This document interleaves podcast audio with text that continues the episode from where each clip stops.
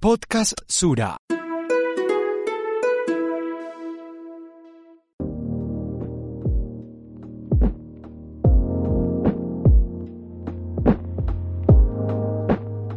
Cuando creí que había perdido todo, hice una pausa y empecé a ver lo que había a mi alrededor.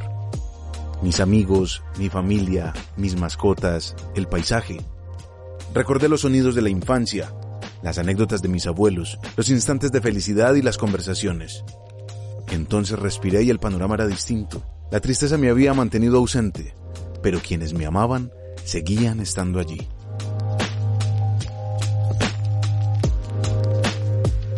Aunque la mayoría de las veces asociamos el duelo con una soledad profunda, es bien sabido que ante un proceso como este, la compañía es uno de los mayores amortiguadores. Sentirnos apoyados es indudablemente un buen recurso para transitar el dolor de una pérdida.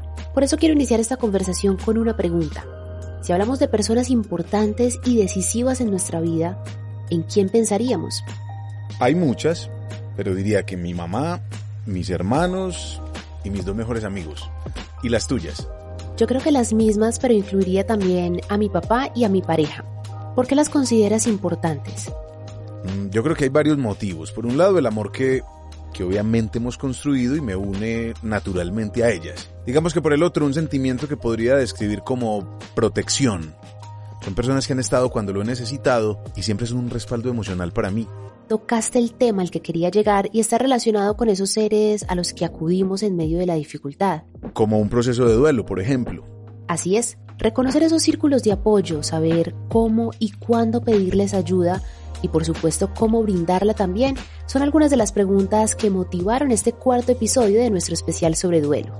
Y para resolverlas contamos con la presencia de tres especialistas que ya nos han acompañado antes en Podcast Tsura y una vez más están listos para compartir sus consejos. Se trata del médico y terapeuta Jorge Gómez, el médico gerontopsiquiatra Jorge Montoya y el fundador del Congreso de Cierre de Ciclos, hablo de Camilo Rusi. Eso, ya no falta nada para empezar esta conversación. Solo que nos acompañes durante los próximos minutos y te unas a nosotros en este espacio de aprendizaje, esta vez bajo la pregunta ¿cómo los demás me ayudan durante un proceso de duelo?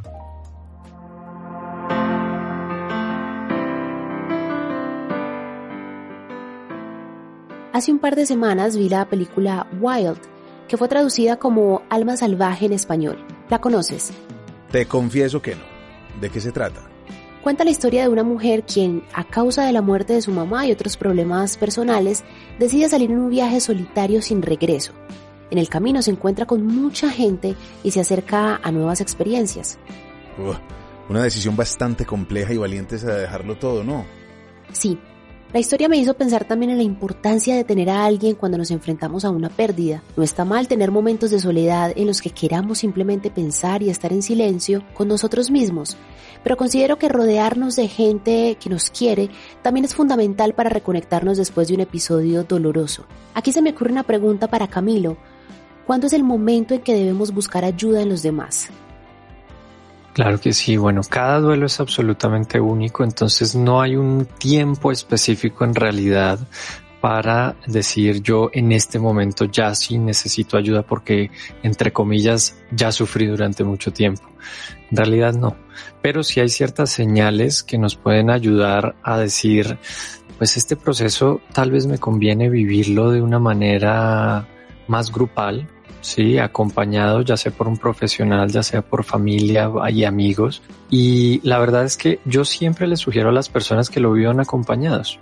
Se puede vivir en soledad, pero desde el momento cero eh, se puede vivir en grupo. De hecho, así lo hemos hecho durante miles de años de evolución. Y cuando moría un miembro de la tribu, nuestros ancestros, toda la tribu hacía parte de los rituales funerarios, toda la tribu ponía atención a esta muerte porque claro, esta muerte puede poner en peligro a toda nuestra tribu, tenemos que hacer conciencia, tenemos que integrarla a nuestra nueva circunstancia. Entonces yo les diría que pueden buscar apoyo de inmediato ¿sí? No es necesario, así, muchas veces digamos, bueno, yo la verdad esto lo manejo, así es la vida, que son frases muy comunes que, que tendemos a decir, pero no, no es necesario y el duelo nos sorprende. Y nos sorprende en el sentido de que tal vez al principio no lo siento con tanta intensidad, pero después vi otra película o alguien me contó de su ser querido que también falleció y ahí nos sorprende el duelo y sale con mucha fuerza.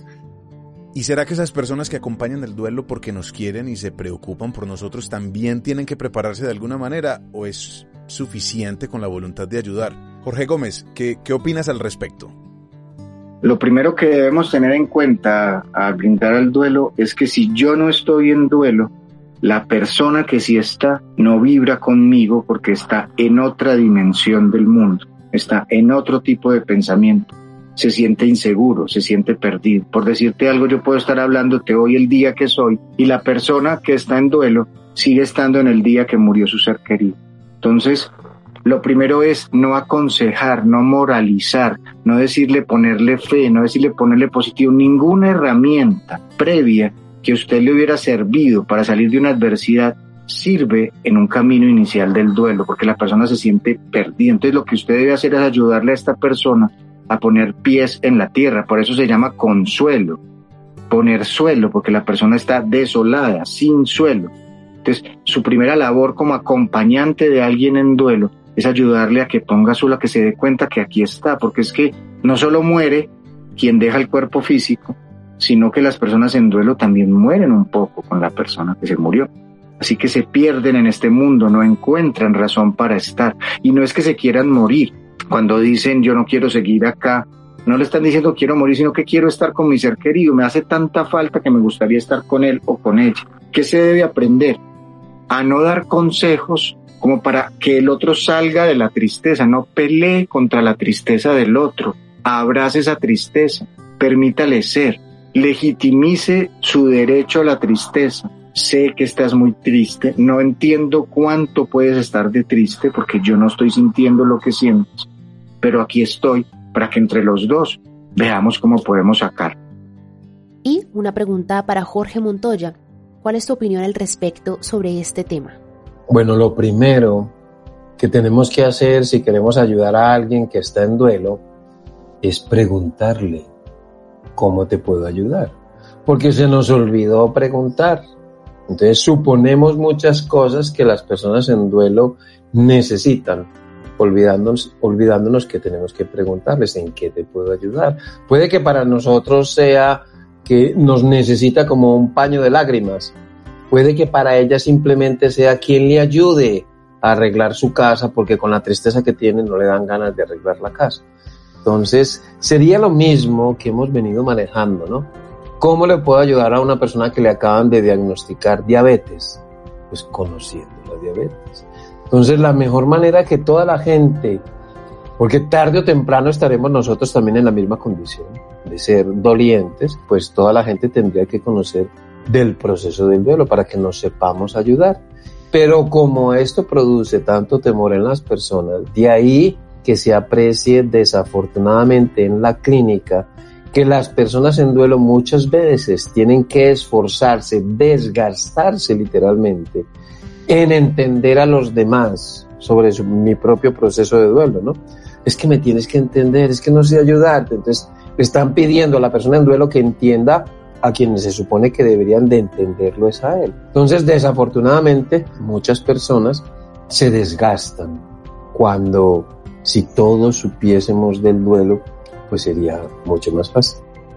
Cami, nuestros invitados coinciden en algo sustancial y es la importancia de la escucha. Pensemos en el ejemplo de la película. Según me cuentas, esta chica no tenía a nadie más, no podía llorar ni desahogarse con ninguna persona y esa imposibilidad la llevó a buscar nuevos rumbos donde sí pudiera expresar lo que sentía.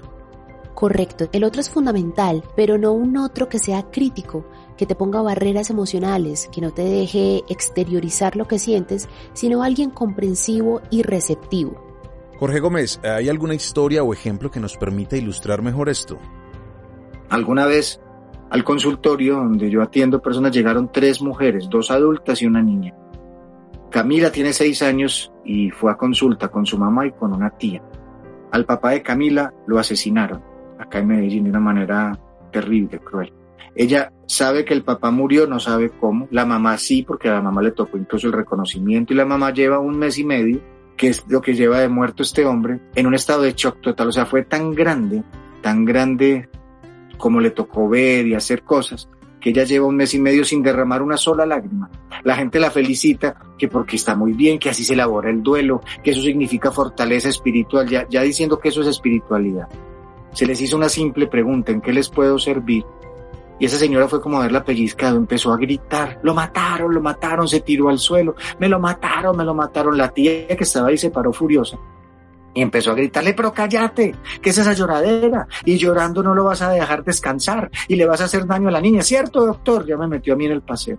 Camila de seis años, con la fuerza, con la sabiduría de aquellos que todavía no han sido contaminados con tanta información, que todavía están muy puros, se paró delante de la tía y le dijo, tía, Usted no sabe que para que la tristeza se acabe hay que gastársela.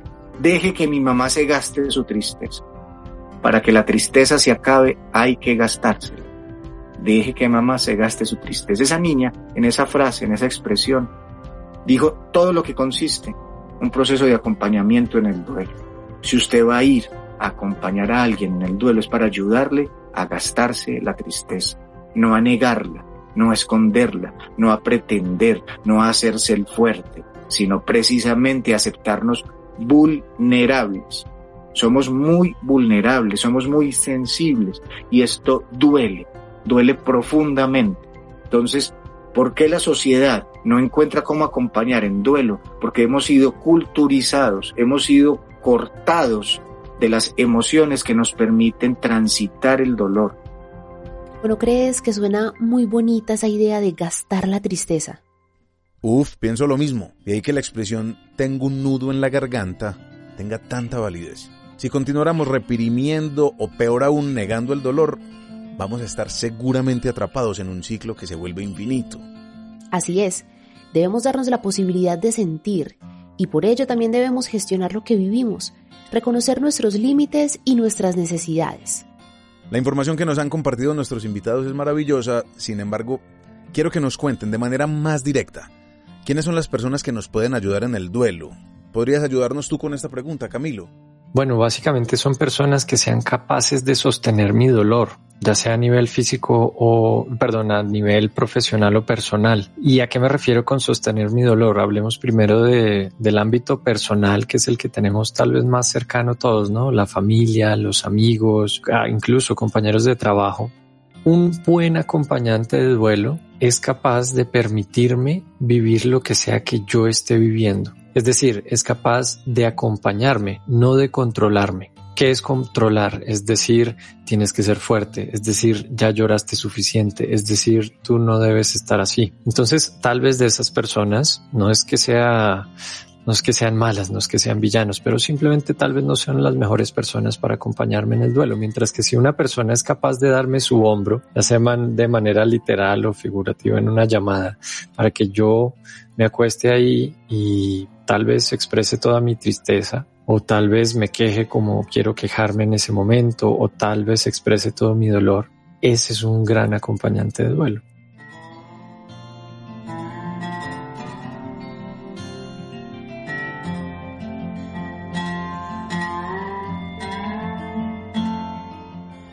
Hasta el momento hemos visto que la ayuda de las redes familiares y sociales es fundamental para sortear un momento de duelo. Sin embargo, me surge una inquietud entre más personas conformen ese círculo, más información recibimos, ¿no? Es verdad, y nunca había pensado en eso.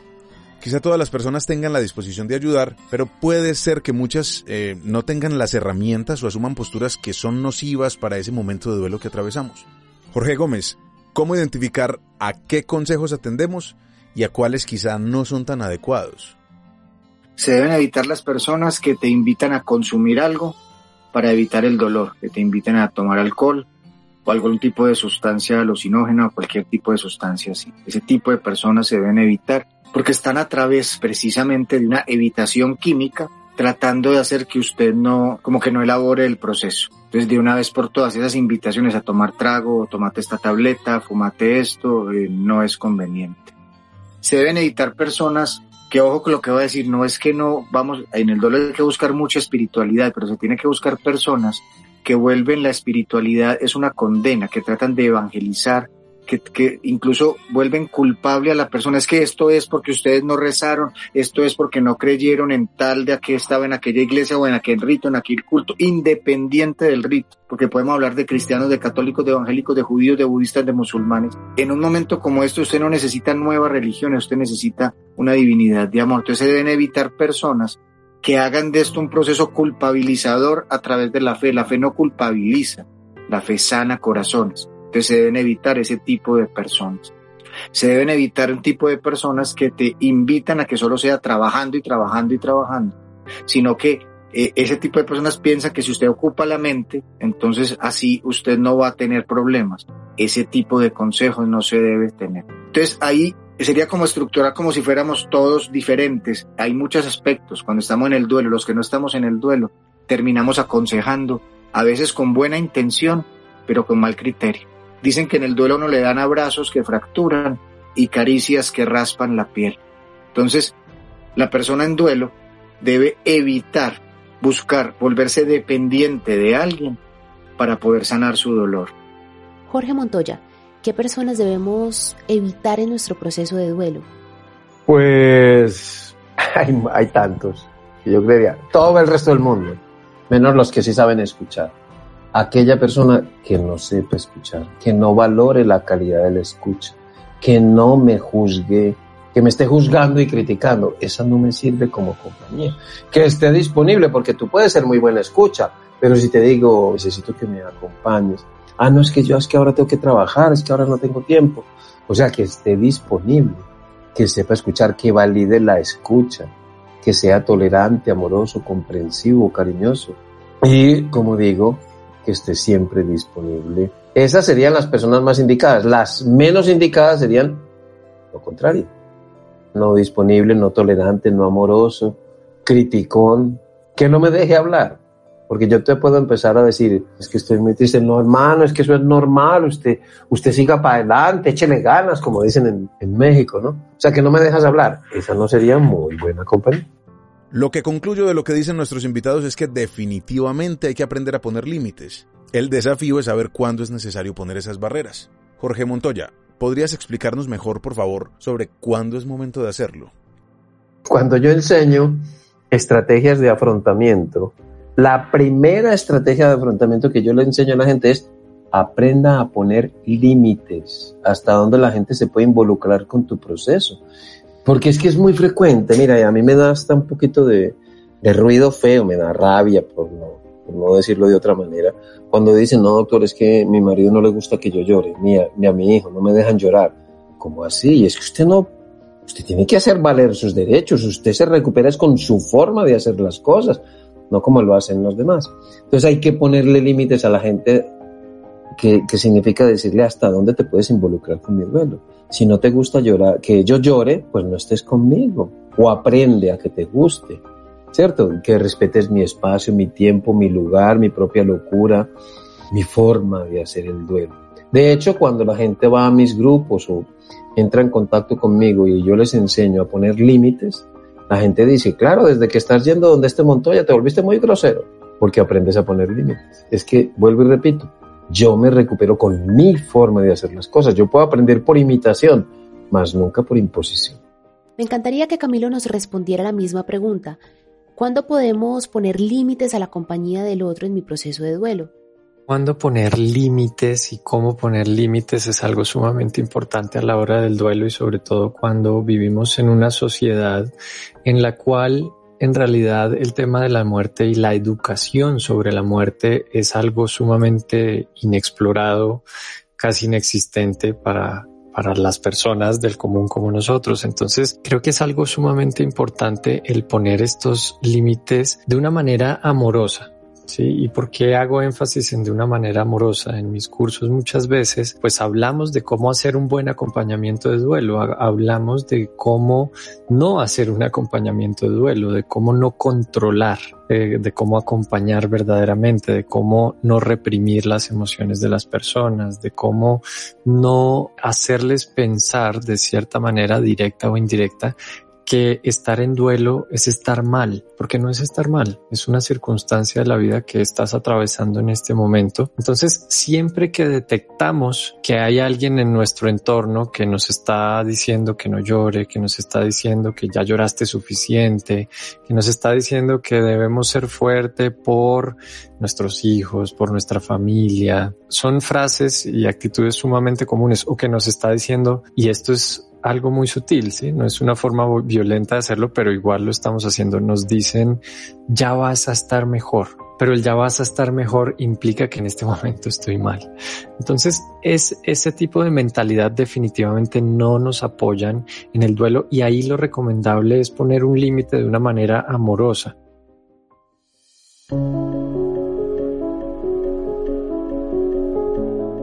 Estos dos últimos episodios hemos hablado de los diferentes tipos de apoyo a los que podemos acudir en un proceso de duelo, el individual y el que involucra a los demás.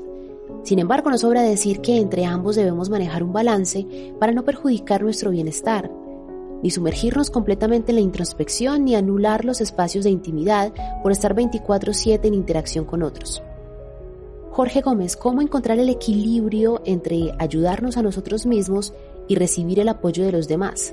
Ahí hay una, es una línea muy delgada que solo cada persona en su singularidad eh, puede detectar a sí mismo si está eh, como cayendo en el riesgo del aislamiento o la persona que está acompañando en el duelo, como decir, o estoy presionando mucho, me estoy alejando. Entonces, para esto, más que una técnica o algo, es saber leer los tiempos. O sea, el duelo es un proceso en donde todo se altera. Las personas que no están en duelo van del presente hacia el futuro buscando un resultado. Las personas que están en el duelo están en el día que murió su ser querido tratando de actualizarse hacia el presente y no ven que la vida le traiga resultados, sino que a medida que pasan los días aumenta el dolor, aumenta la ausencia. Entonces, ¿cómo tratar de compensar eso? No presionar a las personas para que ya estén bien. Es que ya van tres meses porque no están bien, porque lleva tres meses igual de muerto. Entonces, es tener como una paciencia en ambos casos de saber que esto no se elabora rápido. El primer año de duelo es un año de supervivencia. ¿Por qué supervivencia? Por primera vez en tu historia de vida tendrás fechas en donde esa persona no está. O sea, va a ser primer día del padre, primer día del madre, primer cumpleaños, primera Navidad. Entonces, en el primer año no podemos esperar que esta persona haya salido completamente. Y como hablamos en el principio del podcast, estamos en una sociedad que presiona por pasar la página rápido, que al mes ya uno esté bien. Y resulta que es al mes en donde empieza el duelo, porque durante el primer mes uno tiene recuerdo como fisiológico en la piel de la persona. Entonces, ¿cómo podemos compensar esto sabiendo que esto tiene unos altos y bajos inmensos? Que una persona puede verse muy bien el primer mes, pero después sentirse caída. No juzgue a la persona, no le diga lo que debe hacer, simplemente esté ahí. Y si usted está en duelo, no se ataque diciendo es que yo siento que no avanzo. Una de las cosas que le dicen a uno más en el duelo es que yo camino tres pasos y me devuelvo diez. ¿Qué tal que el camino sea devolverse? Que el camino sea recoger sus recuerdos y traerlos a su corazón, que no sea buscar avanzar. Entonces, ¿cómo nivelamos esto? No presionándonos por creer que eso tenemos que sanarlo, que tenemos que aceptarlo o superarlo. Las solas palabras mira lo que implican. Sanarlo significa que estamos enfermos. Aceptar significa que uno está de acuerdo con lo que pasó y que entiende lo que pasó. La aceptación significa entender y significa estar de acuerdo, aunque por ahí hay algunos que dicen que uno puede aceptar sin estar de acuerdo. Eso no es verdad. En el duelo lo que ocurre es una adaptación a la brava, porque uno le toca adaptarse a un nuevo mundo. Camilo, ¿algún consejo adicional que tengas para mantener ese balance? Claro, para encontrar el balance entre el acompañamiento o el proceso individual y el acompañamiento colectivo, creo que ahí hay una herramienta muy poderosa y es el diario de duelo. ¿Sí? el escribir día a día sobre tu duelo. ¿Por qué es tan poderosa esa herramienta? Además que es muy sencilla. Sí, la mayoría tenemos acceso a un cuaderno, a una libreta y a algo con que escribir y podemos darnos 5 a 10 minutos a diario para escribir sobre lo que ha sucedido en nuestro día a día. Entonces, yo escribo, por ejemplo, hoy eh, vino toda la familia y, y entonces mañana me sentí muy solo porque ya no estaba toda la familia y de pronto hubo una semana que me visitó todo el mundo, entonces durante siete días escribo, me visitó todo el mundo, me sentí súper acompañado, pero ya casi que abrumado o abrumada y después una semana nadie me visitó, nadie me habló al respecto, que esto tiende a pasar hacia los ya tres meses del fallecimiento y entonces me siento sumamente solo, me siento hasta abandonado. Y entonces eh, esta herramienta es sumamente poderosa porque me da a mí como un panorama claro de cómo me estoy sintiendo yo específicamente, porque de nuevo cada duelo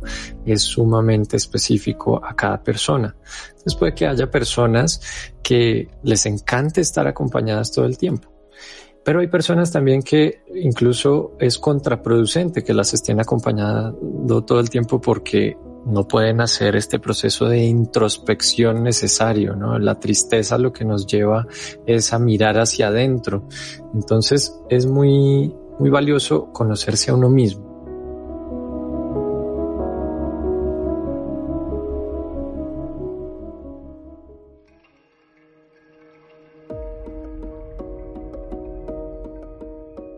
Como cada conversación que hemos tenido en este especial nos deja mucho en qué pensar y bueno, ya sabemos cómo aplicar estas enseñanzas en el momento en el que tengamos que vivir una situación de duelo en nuestras vidas.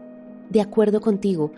Con cada episodio hemos entendido la amplitud del duelo, más allá de solo una etapa compleja y con una connotación que creíamos negativa. Por el contrario, podemos verlo como un proceso individual que se nutre de la compañía de los demás y en los casos en que sea necesario de la asesoría de un profesional. Vamos llegando al final de este especial de podcast Sura sobre el duelo. En nuestro quinto y último episodio abordaremos todo lo que engloba el estrés postraumático. ¿Qué es? ¿Cómo se origina? ¿Cómo lo podemos identificar? Y por supuesto, ¿cómo tratarlo? No queremos despedirnos sin agradecer antes al doctor Jorge Montoya, al doctor Jorge Gómez y al especialista Camilo Rusi por acompañarnos a lo largo de este espacio y por su disposición para resolver todas nuestras dudas. Por supuesto, y gracias a ustedes también por hacernos parte de un momento de su día y por compartir junto con nosotros la agradable experiencia de escuchar, aprender y reflexionar. Mientras nos volvemos a encontrar, los invitamos a seguir disfrutando de otros episodios de Podcast Sura y a compartirlos con sus familiares y amigos. Hasta una próxima conversación.